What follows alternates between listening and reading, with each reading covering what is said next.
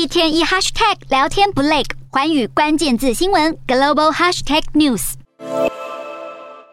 菲律宾面对跟中国的南海争议，似乎变得更加的强硬了。菲律宾外交部长表示，原本计划跟中国来讨论南海联合探勘能源的会谈，但是呢，在总统杜特地的命令之下，已经全面终止协商。更表示，如果要以牺牲主权作为代价，菲律宾无法达成开发离岸能源蕴藏量的目标。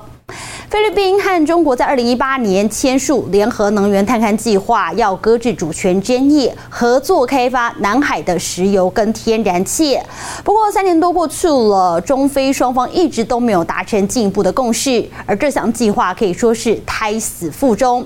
而中国在南海的动作频频，包含了片面宣布南海禁止捕鱼令，以及北京海警队的海上骚扰和侵犯管辖权，这些呢都让杜特利政府是相当的不满。与此同时，菲律宾正值新旧政府交替之际，本月三十号将上任的小马可士也表示，新政府不会允许任何的菲律宾海域权利被践踏，中菲在南海的合作似乎已经没有希望。